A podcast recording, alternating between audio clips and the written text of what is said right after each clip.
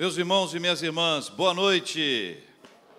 Boa noite para as meninas, boa noite para os meninos. Que Deus abençoe sua vida, sua casa, sua família, em nome do nosso Senhor e Salvador Jesus Cristo. Amém.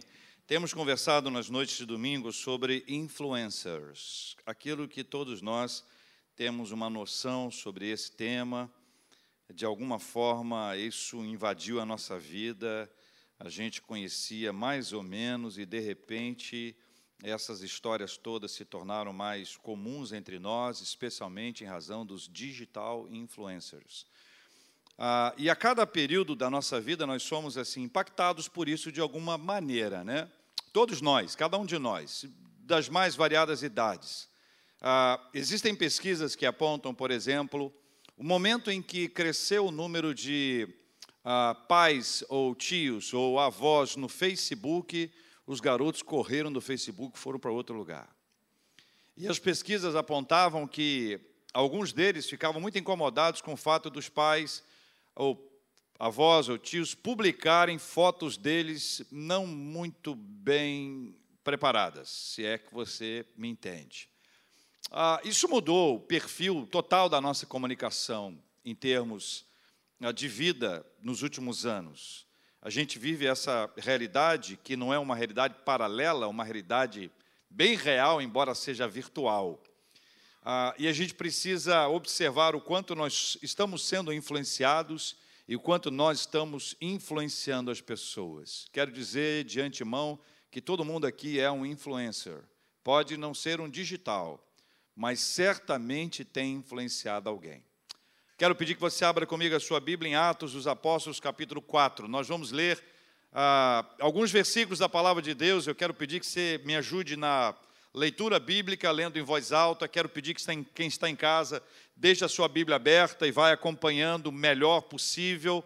É um tempo muito oportuno e quando eu peço para você ler aqui na igreja em voz alta, isso também ajuda quem está em casa, quem está acompanhando a gente pelo, no carro, indo para algum lugar, ouvindo de algum lugar então, isso é muito importante que você o faça e nos ajude a leitura da palavra de Deus para a nossa vida. Algumas pesquisas apontaram a um grande impacto das redes sociais na imagem dos adolescentes, especialmente adolescentes e jovens. Levantamento conduzido por uma dessas empresas, né, por uma dessas redes, apontou, entre outros dados, que entre os adolescentes que ah, foram pesquisados, eles reportaram se sentirem mal com o seu corpo. Uma em cada três disseram que a rede social havia cooperado para que houvesse esse tipo de sentimento.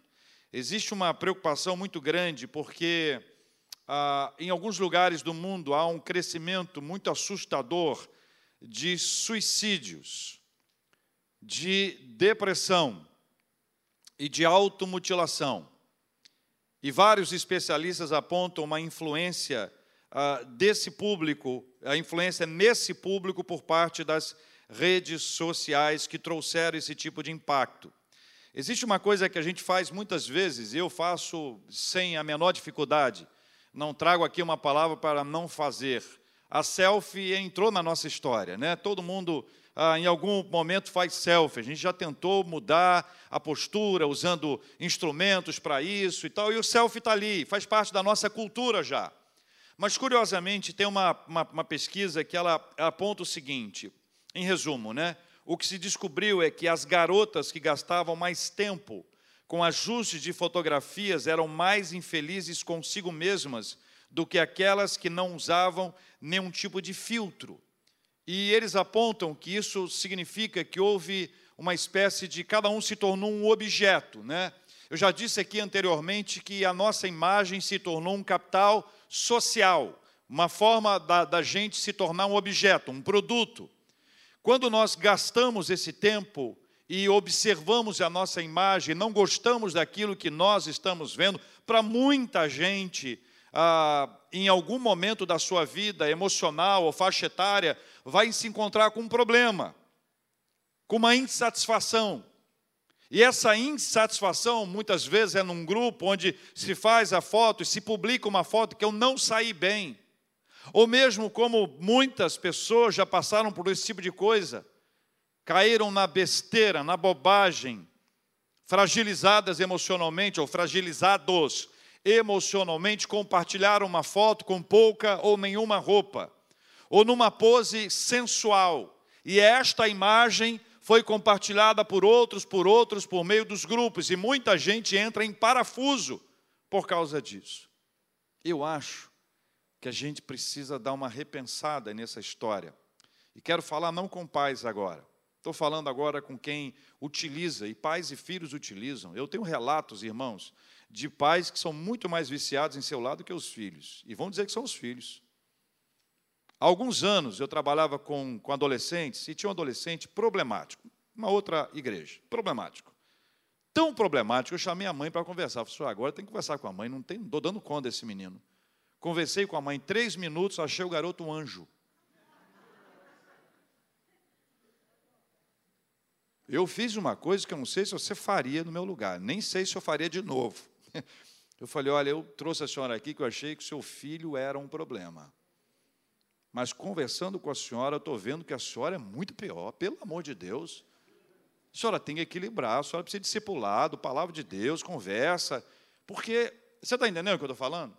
Às vezes a gente quer responsabilizar os filhos por alguma coisa só porque os filhos utilizam as redes, quando na verdade os pais os incentivam, ou na hora de uma conversa, estão eles mesmos no celular.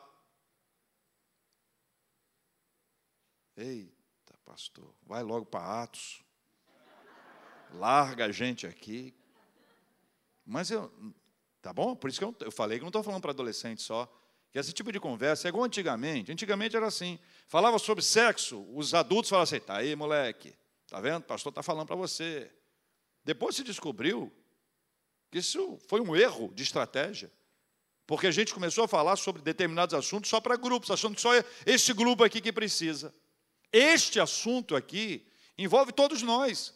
Porque todos nós estamos sendo altamente influenciados por uma, uma série de outras pessoas por meio das redes sociais.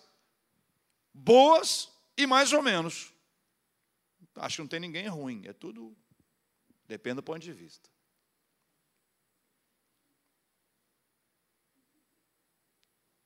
Atos dos Apóstolos. Ufa. Ai. Depois eu volto. Capítulo 4 versículos 36 e 37. Leia comigo para que o povo que está acompanhando pela internet em casa possa ouvir a sua voz. Não precisa gritar, só ler mais alto. José, a quem os apóstolos deram o sobrenome de Barnabé, que quer dizer o quê? Filho de exortação. Ele era o quê? De onde ele era, gente? Estamos sabendo tudo. Como tivesse um campo vendendo trouxe o preço e o depositou aos pés dos apóstolos. Deus usou grandemente a vida de Barnabé na vida de muitas pessoas. Naquilo que é, na igreja a gente chama de vida na vida. Vida na vida. Deus usou a vida dele na vida de muita gente. Barnabé pode ser considerado um dos maiores influenciadores do seu tempo, ou como chamamos hoje, um grande influencer. A gente vai ver a importância de cumprirmos a missão de influenciar e o cuidado que precisamos ter com aquilo que pode nos influenciar e também com como nós estamos influenciando as pessoas. Esse texto de Atos 4, 36 e 37 apresenta uma síntese da influência de Barnabé e aqui aprendemos algumas coisas. Primeira, Deus pode usar pessoas para nos dar ânimo e coragem. Pode falar comigo? Deus pode usar pessoas para nos dar ânimo e coragem. Barnabé era o seu nome. Os apóstolos deram o sobrenome de Barnabé, que quer dizer filho de exortação, e essa expressão é riquíssima. Filho de exortação quer dizer aquele que encoraja, ou aquele que dá ânimo. Não se trata de uma pessoa otimista. É muito bom estar perto de gente otimista e mais ou menos perto de gente pessimista, mas otimista é bom. Uma pessoa assertiva, otimista, uma pessoa que é positiva, né, que vê o lado bom da vida, isso é maravilhoso, mas não é isso que o texto fala a respeito de Barnabé. O texto diz que ele era alguém que dava ânimo, ele dava coragem, Deus usava a sua vida de uma forma tão extraordinária, a ponto de compartilhar com as pessoas com as quais ele estava, com as pessoas com as quais ele andava, ele dava ânimo e coragem. Isso é bom, né, gente? Uma pessoa assim a gente quer perto.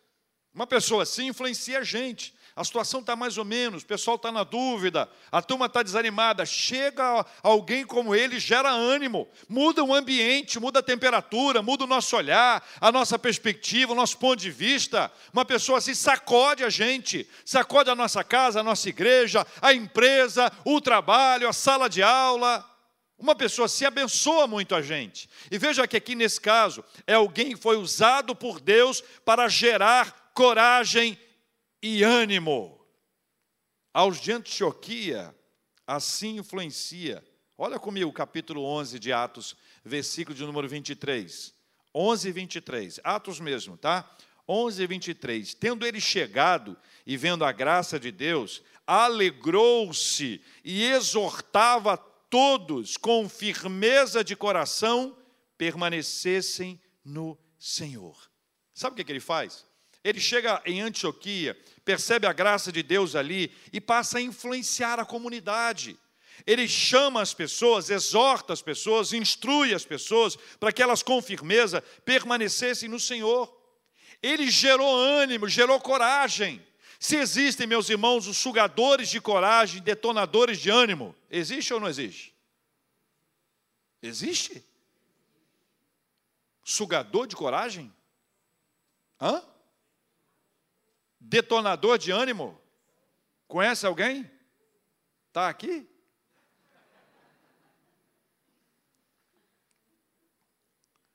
Se existe tudo isso, pela graça do Senhor, o Senhor é capaz de usar alguém para gerar coragem na nossa vida. O Senhor é capaz de trazer alguém para gerar ânimo. Se existe tudo isso, Deus há de levantar os filhos da exortação para abençoarem as nossas vidas. E se formos nós, para abençoarmos outras vidas em nome de Jesus. Amém, meus irmãos? Esta é a primeira lição que aí está. Deus pode usar pessoas para nos dar ânimo e coragem. Mas presta atenção nessa frase. Deus é que dá ânimo e coragem. Deus que dá ânimo e coragem pode usar pessoas. Mas não é a pessoa que nos dá ânimo e coragem, é Deus que usa a pessoa para nos dar ânimo e coragem. Se Deus usa um certo alguém para gerar coragem e ânimo em nós, é sinal de que Ele pode usar a gente para gerar ânimo e coragem no outro. Agora, imagine bem se nós tivermos um grupo de pessoas fortemente encorajado pelo Senhor, animado pelo Senhor e preparado para gerar ânimo e coragem. Quem vai segurar a gente? Segunda lição. Deus quer nos movimentar a partir da sensibilidade e generosidade. Pode ler comigo a frase? Deus quer nos movimentar a partir da sensibilidade e da generosidade. A sequência daquele texto, lá de Atos 4, 36 e 37, especialmente o versículo 37. Releia comigo, por favor. Como tivesse um campo vendendo, o que, que ele fez?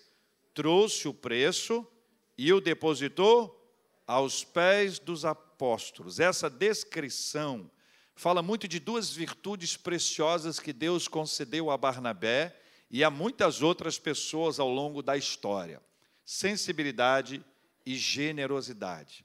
Deixa eu te contar um negócio. Os primeiros cristãos não viveram maré mansa, não. Eles foram perseguidos. Perseguidos. Alguns deles foram mortos. Outros ficaram aprisionados e por isso as famílias ficaram sem sustento.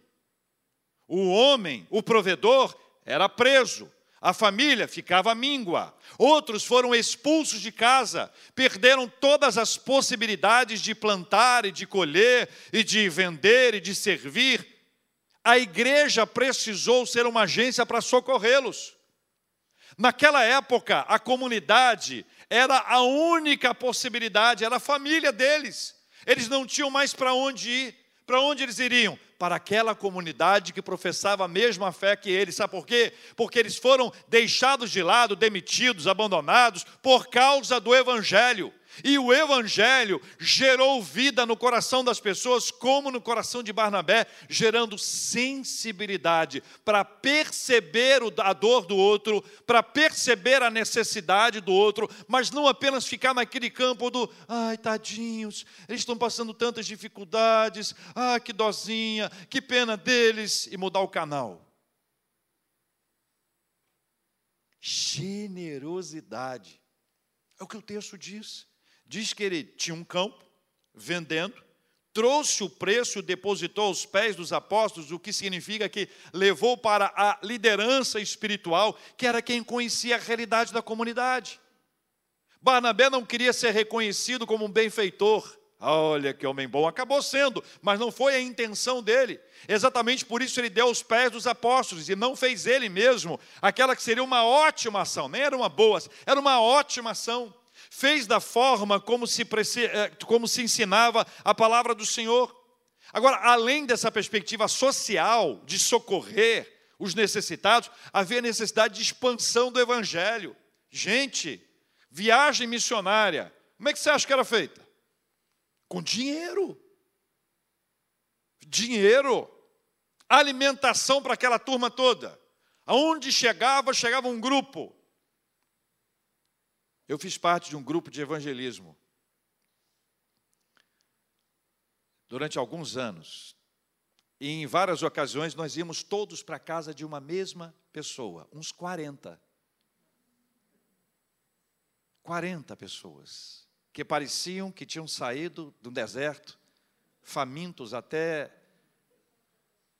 Sabe quando o seu filho não come nada em casa, mas vai na casa dos outros e as pessoas ficam achando que seu filho está passando fome em casa. Já aconteceu com vocês alguma vez? É engraçado. A gente ia, eu me lembro de uma senhora que a gente ia para a casa dela, uma família, uma família amorosa, ela tinha uma, uma panelona assim gigantesca, daquelas que a gente vai para acampamento, enfim, cozinha grande, sabe? Ela tinha uma panelona e caía macarrão ali, macarrão, macarrão, e saía macarrão pronto. Era uma coisa impressionante, porque não acabava, parecia multiplicação. Naquela época, até, até hoje eu acho que era multiplicação mesmo. Aquele negócio não acabava, não acabava, não acabava. Era assim. Isso tem que ser pago. Isso custa dinheiro.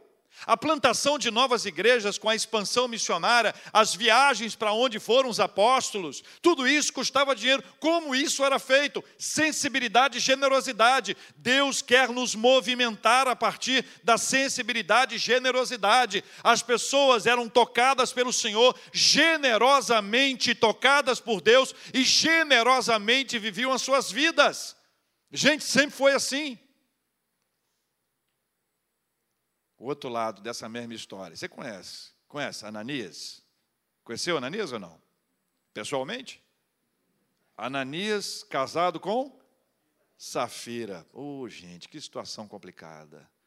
Eles quiseram mentir contra o Espírito Santo, mentir para Deus. Eu, pessoa, como é que a pessoa quer mentir para Deus?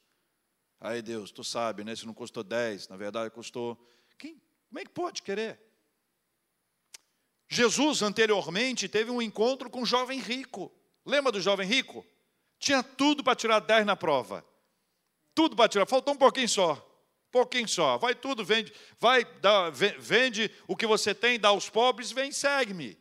Ele não seguiu a Jesus, continuou a vida dele entristecido. A alegria foi embora. A esperança foi embora. A generosidade é uma bênção de Deus na nossa vida. A sensibilidade é algo que Deus quer nos abençoar com esta graça. E eu quero afirmar a vocês, meus irmãos e minhas irmãs, que a sensibilidade e a generosidade são altamente contagiantes. Ainda em Atos, tá? Agora 11. Atos 11. Barnabé foi para Antioquia. Antioquia foi um lugar onde a graça de Deus se manifestou assim concretamente lá. Antioquia foi o lugar que ele ficou durante um ano, pelo menos, ele e Saulo, ensinando, pregando, exortando, animando as pessoas, enchendo de coragem, ministério que Deus confiou a ele, um ano inteiro lá. E aí, finalzinho do período que ele estava lá, chega um grupo que vem de Jerusalém, inclusive um profeta chamado Ágabo. olha o que ele faz. Ele traz uma palavra de sua gente, vai ter fome no mundo inteiro. Não tinha fome ainda, vai ter fome.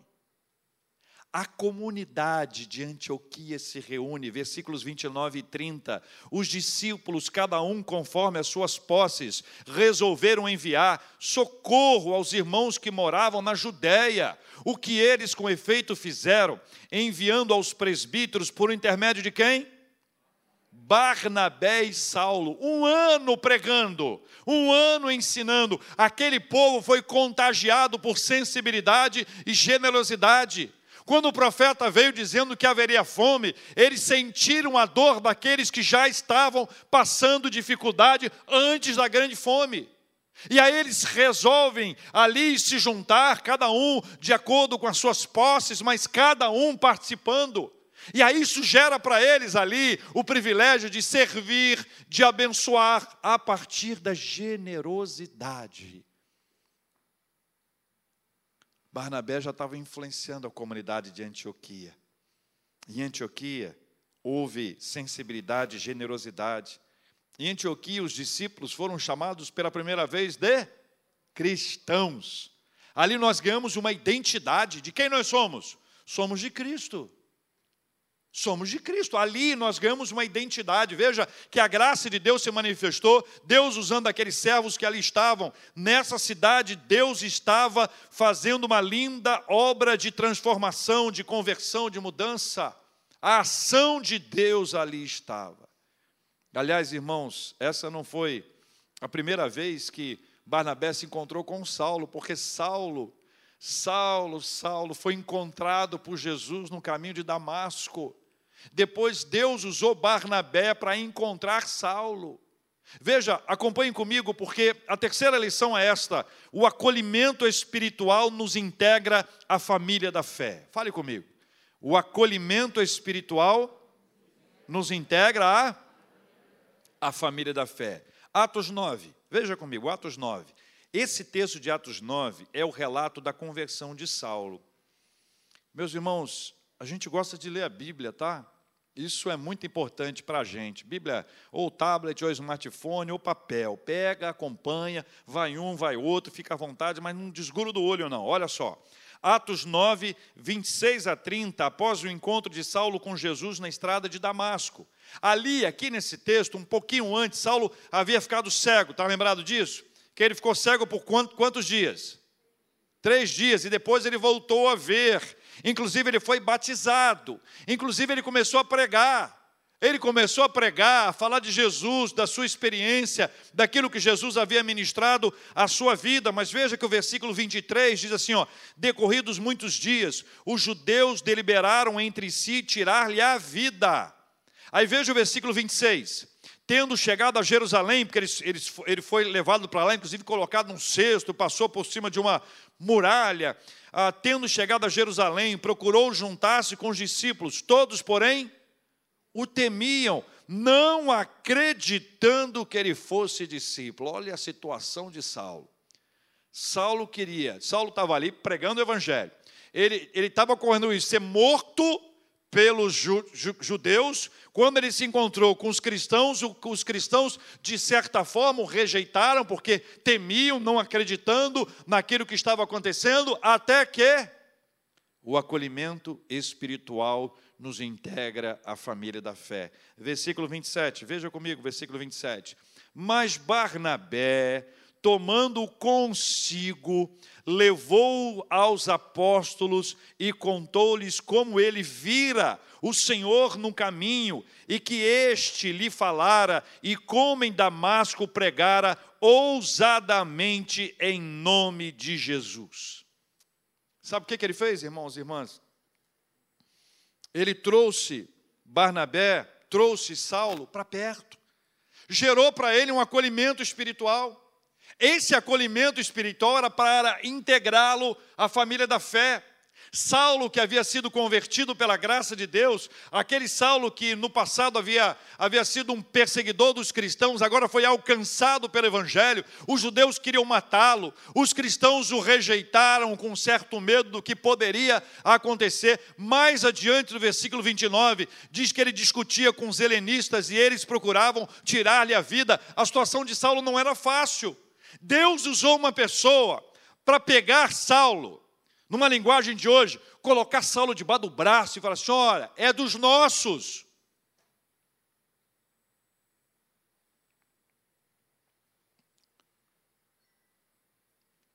A influência de Barnabé na vida de Saulo se inicia nesse acolhimento espiritual, ao abraçar o recém-convertido e pagar o preço desse relacionamento aqui, e oferecer a si mesmo como testemunha a si mesmo como testemunha na vida da obra do Senhor na vida daquele que no passado havia sido perseguidor dos cristãos.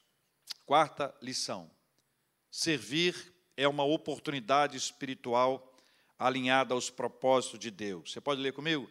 Servir é uma oportunidade espiritual alinhada aos propósitos de Deus. Uma outra etapa dessa influência se deu lá em Antioquia, onde nós já fomos hoje, agora há pouco, lá no capítulo 11. Volta lá, capítulo 11. Foi ali que Saulo recebeu a oportunidade espiritual. Versículos 25 e 26 dão conta de que partiu Barnabé para Tarso, à procura de Saulo, tendo encontrado, levou para Antioquia, e por todo um ano se reuniram naquela igreja e ensinaram numerosa multidão. Em Antioquia, os discípulos foram chamados pela primeira vez de cristãos. É o relato do texto que aí está. Deixa eu falar para você o que aconteceu. Lembra que eu falei que os helenistas também queriam matar Saulo? Lembra que judeus queriam matar, os cristãos ficaram assim meio ressabiados, e os helenistas queriam matá-lo. O que, é que eles fizeram? Pegaram Paulo, o Saulo ainda e levaram para Tarso. Agora, quando Barnabé chega em Antioquia, de quem que ele lembra? E, vou buscar Saulo. Foi lá em Tarso, buscou Saulo, levou Saulo agora de volta para Antioquia. E ali Saulo teve a oportunidade de servir. Oportunidade de servir. Servir é uma oportunidade espiritual alinhada aos propósitos de Deus. Barnabé vai buscá-lo lá, em, lá em, em, em Tarso, para levá-lo para uma terra fértil, para um lugar abençoado, para um lugar onde a graça de Deus estava se manifestando de forma concreta. E aí você percebe que há muito de Barnabé em Saulo, quando ele fala sobre a graça de Deus. Eles se influenciaram mutuamente. A bênção é que essa influência envolveu a geração de ânimo, a geração de coragem, sensibilidade, generosidade, acolhimento e oportunidades espirituais. Depois dessa experiência de um ano pregando em Antioquia, a comunidade se reuniu para resolver enviar alguns missionários para que o evangelho pudesse alcançar outros povos, outras pessoas, outros lugares. E lá no capítulo 13 de Atos, versículos de 1 a 3, o relato é: havia na igreja de Antioquia profetas e mestres. Barnabé, Simeão, por sobrenome Níger, Lúcio de Cirene, Manaém, Colasso de Herodes, o tetrarca, e Saulo. E servindo eles ao Senhor e jejuando, disse o Espírito Santo: Separai-me agora, Barnabé e Saulo, para a obra que eu os tenho chamado. Então, jejuando e orando, impondo sobre eles as mãos, os despediram, e a obra do Senhor vai avançando. Agora lembre-se de uma coisa: servir é uma oportunidade espiritual alinhada aos propósitos de Deus. No propósito soberano de Deus estava a vida de Barnabé e de Saulo como instrumentos do Senhor para esse avanço. Se Barnabé não tivesse sido um homem sensível à voz de Deus, ou não estivesse ele mesmo alinhado aos propósitos do Senhor, ele não chamaria Saulo para lá. Isso não é uma coincidência. Isso é um fato que decorre da providência divina, é algo alinhado ao propósito de Deus. Deus faz todas essas coisas para nos alinhar a Ele e nos mostrar o quanto nós devemos ouvir a voz do Senhor. Por fim, meus irmãos e minhas irmãs, a última lição. A glória de Deus é derramada sobre aqueles que glorificam ao Senhor. Fala comigo. A glória de Deus é derramada sobre aqueles que glorificam ao Senhor. Atos 14 agora. Atos 14. Eu aprendi, quero compartilhar com vocês uma lição simples.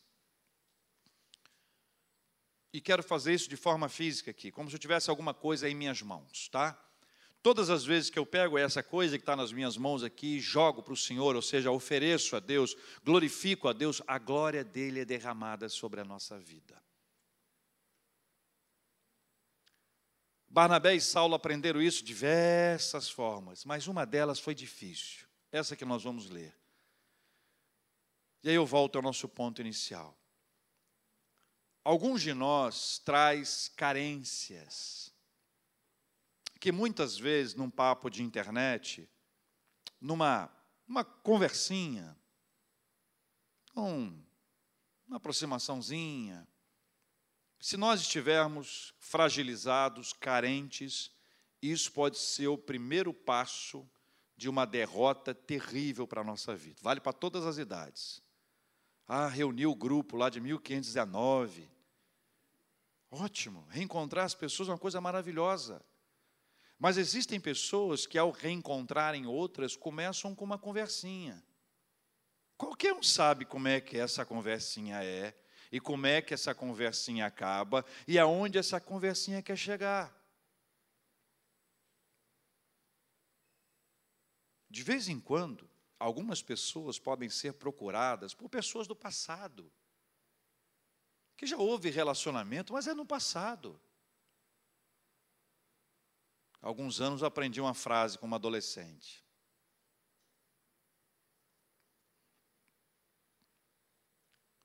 A fila anda, a catraca gira. Deu saudade? Entra na fila. hein? A fila anda. Ai, não, você está isso, sei o quê. É aquela coisa do passado, fantasma, né? Aí a resposta não é bíblica, não, mas é boa, não é boa?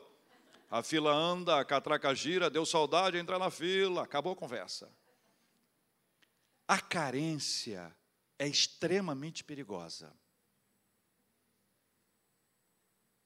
Não, pastor, comigo não. Para com esse negócio. Para do diabo a gente resistir ao diabo, não é conversa. Resistir. Fecha a porta enquanto consegue fechar. Porque se der trela, se essa porta ficar semi-aberta, vai dar problema para você. E agora uma palavra para os mais jovens. Não acredita em tudo que você escuta. Tem gente que é especialista em falar aquilo que a gente quer ouvir. Sabe quem é? Capeta. E os seus parceiros fala aquilo que a gente quer ouvir. A gente se ilude. Ai, diz que eu sou isso, que eu sou aquilo. Diz que eu sou aquilo outro. Você pode ser isso tudo. Mas não é para esse bico que está jogando essa rede para ver se você cai, não. A gente tem que aprender a se valorizar. A gente tem que ser mais difícil, gente. Ah, vem em mim que eu estou facinho. Já ouvi isso. Está saindo umas pérolas hoje, hein, Paulo? Meu Deus. Anota aí, Brasil. Hein? Mas esse é o problema da pessoa fragilizada, carente. Está facinho ali. Sabe aquelas camisas que ficam penduradas na porta da loja e não saem? Sabe qual é o nome delas? Me leve para casa. Me leva para casa, me leva para casa. Carente. Cuidado. Carência a gente cura na presença de Deus, é com a família, é com o pai e a mãe dizendo que o filho é lindo. Se falar que é feio, lembra que parece com você, hein? Essa criança aí, quem, quem puxou? Ah, você. Tem muito de você nessa criança. Ah, não, eu sempre achei ele parecido com o outro lado. Agora não vem com o outro lado, não. Quando nasceu, brigava. Parece comigo, parece comigo. A gente podia elogiar mais os nossos filhos, não podia não. Valorizar. Agora, filhos, dá um elogiozinho de vez em quando. Fala bem do seu pai, da sua mãe. Né? Dá uma trocazinha boa. Todo mundo tem um diazinho, ele está precisando mais. Vamos voltar para o texto. Atos 14. Houve uma, uma ação divina maravilhosa em Atos 14. Deus operou, Paulo e Barnabé estavam lá, houve a cura de um coxo, cara foi curado e aí a multidão, veja o versículo 11. Quando as multidões viram o que Paulo fizera, gritaram em língua licaônica, dizendo: Os deuses em forma de homens baixaram até, até nós. Agora imagine bem, então uma paradinha, se ele estivesse num momento carente aqui. Qual o seu status hoje? Carente. Modo carente. A Barnabé chamaram Júpiter, o líder. E a Paulo, Mercúrio, porque era este o principal portador da palavra. A ideia é que o principal não falava, quem fala é o, é o, é o funcionário dele ali, está à disposição dele para a fala. Mercúrio e Júpiter. O sacerdote de Júpiter cujo templo estava em frente da cidade, trazendo para junto das portas touros e grinaldas, queria sacrificar juntamente com as multidões. Porém, ouvindo isso, os apóstolos, Barnabé e Paulo, rasgando as suas vestes, saltaram para o meio da multidão, clamando: Senhores, por que fazeis isto? Nós também somos homens como vós sujeitos aos mesmos sentimentos, e vos anunciamos o Evangelho, para que destas coisas vãs vos convertais ao Deus vivo, que fez o céu, a terra, o mar e tudo o que há neles. E continua a pregar.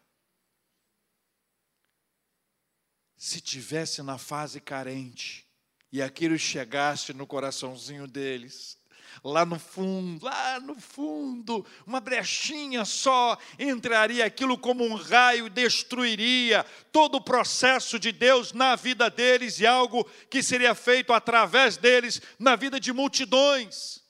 Mas a graça de Deus foi maravilhosa e eles foram absolutamente fiéis ao Senhor. Não somos melhores do que vocês não somos piores do que vocês, somos iguais, temos os mesmos sentimentos, passamos pelas mesmas lutas, rasgaram as vestes, é sinal de, de, de arrependimento, de, de presença de Deus, de quebrantamento espiritual. Se arrependam, não façam isso. Resistiram à glorificação dos homens, algo extremamente difícil por isso eu quero afirmar e reafirmar a glória de Deus é derramada sobre aqueles que glorificam ao Senhor. Eu não quero a glória, a glória é de Deus. Eu não aceito a glória, a glória é divina. Essa era a postura de Barnabé e Paulo. Essa é postura que Deus deu a eles, e é a postura que nós devemos buscar o tempo inteiro. Não nos importa o que vão falar, nós queremos glorificar a Deus com a nossa vida, com as nossas atitudes, seja no mundo real, real ou no mundo real, que é o mundo virtual. Amém, irmãos? Então vamos orar. Vamos orar. A glória de Deus é derramada sobre aqueles que glorificam ao Senhor. Servir é uma oportunidade espiritual alinhada aos propósitos de Deus. O acolhimento espiritual nos integra à família da fé. Deus quer nos movimentar a partir da sensibilidade e generosidade. Deus pode usar pessoas para nos dar ânimo e coragem. Nós vamos orar juntos, irmãos, e eu quero convidar você. Se o Senhor tocou no seu coração e deseja participar desse momento de oração com a gente, Eu vou convidar você para deixar o seu lugar e vir aqui à frente para nós orarmos juntos em nome de Jesus. Se você tem uma súplica também a ser apresentada diante de Deus, ou vem com o coração agradecido por bênçãos recebidas da parte dele, nós vamos orar. Nós temos falado nessas últimas noites sobre influencers. Nós precisamos orar uns pelos outros. No começo eu disse que não são só os adolescentes e jovens. Tem muita gente que já devia ter maturidade, mas não tem maturidade digital. Tem muita gente com maturidade digital, mas não chegou ainda à maturidade emocional. Estamos todos sob ataque. E se não for a graça do Senhor, não saberemos usar da maneira adequada, porque nós vamos continuar a usar, mas de maneira adequada, sábia, sob a bênção do Senhor. Enquanto estivermos cantando, você é convidado a vir aqui à frente para nós orarmos juntos em nome de Jesus.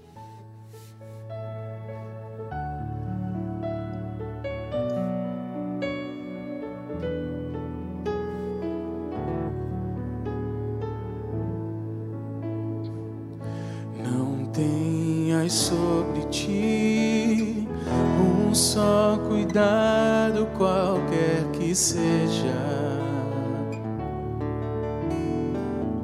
Pois um, somente um, seria muito para ti. É meu, somente meu, todo trabalho.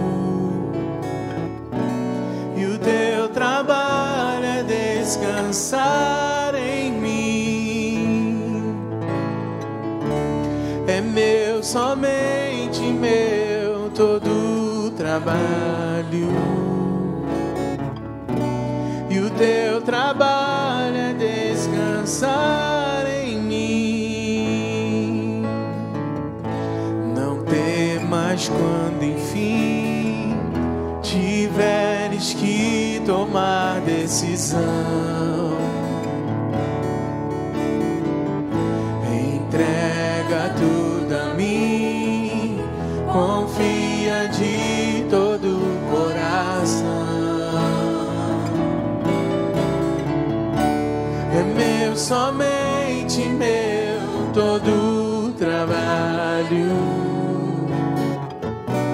E o teu trabalho é descansar em mim.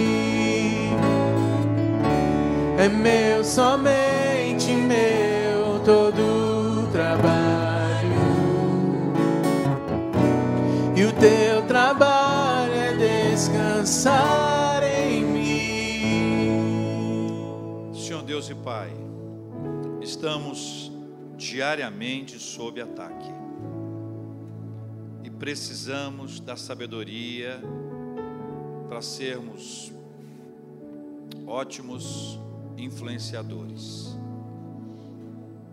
E precisamos de sabedoria para rejeitarmos a péssima influência dá sabedoria para a gente. Também dá coragem para dizer: não vou mais assistir, não vou mais seguir, não vou mais acompanhar. Dá-nos sabedoria para lidar com isso, Pai. Por favor, Senhor, em nome de Jesus. Paizinho, a partir da palavra do Senhor, nós queremos pedir, em nome de Jesus, que o Senhor nos ajude porque nós queremos ser usados pelo Senhor para gerar coragem e ânimo nas pessoas, para mudar ambientes onde o desânimo e o medo esteja prosperando. Quando a gente chegar ali, que o Senhor nos dê a bênção de criar ânimo e coragem em nome de Jesus. Nós oramos, ó Deus querido, agradecendo ao Senhor pela sensibilidade, pela generosidade que o Senhor já nos tem dado, e queremos vivê-la ou vivê-las ainda mais, para percebermos a dor, a dificuldade, a circunstância, a luta, a batalha, a necessidade, e para nos envolvermos, nos comprometermos, não apenas de palavra ou de dozinha, mas de verdade, inclusive financeiramente, como vimos na história de Barnabé. Oramos, ó Deus, pedindo que o Senhor nos ajude a dar acolhimento espiritual e não social, espiritual, acolhimento espiritual para integrar as pessoas à fé. Se elas estiverem sob ataque, se elas estiverem sendo bombardeadas, como nós vimos no caso de Saulo, que sejamos como Barnabé, prontinhos para abraçar, para acolher acolhimento espiritual. Pai, nos ajude a dar oportunidade para que essas pessoas possam servir, porque servir é uma oportunidade espiritual alinhada aos propósitos do Senhor. E nós pedimos ainda, Pai, em nome de Jesus, que quando nós estivermos carentes e quisermos um pedaço da glória do Senhor, que possamos dizer não. Quando formos aprovados nos nossos estudos, ainda que tenhamos estudado e buscado essa aprovação, leva-nos a dizer, primeiro, Glória a Deus. Quando estivermos bem no nosso trabalho, estivermos prosperando, avançando, antes de pensarmos que fomos nós que fizemos isso, ajuda-nos a dizer glória a Deus. Quando as coisas estiverem do bem, glória a Deus. Pai, Paizinho, ministra ao nosso coração que nós mais precisamos, em nome de Jesus, Pai. Pai, nós oramos pela cura dos enfermos, oramos e pedimos que sejam curados em nome de Jesus. Visita leitos, visita casas, hospitais, visita, Senhor, e gera a bênção da cura. Visita aqueles que estão em tratamento, Senhor. Nós oramos para que os tratamentos sejam bem-sucedidos abençoa o trabalho dos profissionais da área de saúde, abençoa os remédios, abençoa, Senhor, em nome de Jesus. Pai, nós oramos por consolo aos corações enlutados, Paizinho. Só o Espírito Santo para gerar consolo e paz. Deus amado, nós oramos pelas nossas famílias, pelos nossos filhos, Oramos, ó Deus, pelo trabalho, pelos estudos, oramos pela nossa igreja, por todas as igrejas, oramos, ó Deus, por esse campo missionário no sertão da Bahia, que cada comunidade, cada igreja, cada casa seja agora visitada pelo Senhor em nome de Jesus. Pai, os nossos pedidos são apresentados diante do Senhor como temos feito. Se for da vontade do Senhor, nós vamos receber essa bênção, pela qual nós já te agradecemos. Se demorar, o Senhor vai nos dar paciência para esperar. Mas se não for da vontade do Senhor, o Senhor vai nos dar a paz, a paz de Deus que excede a todo entendimento. E assim nós vamos caminhando em nome de Jesus. Amém. Amém.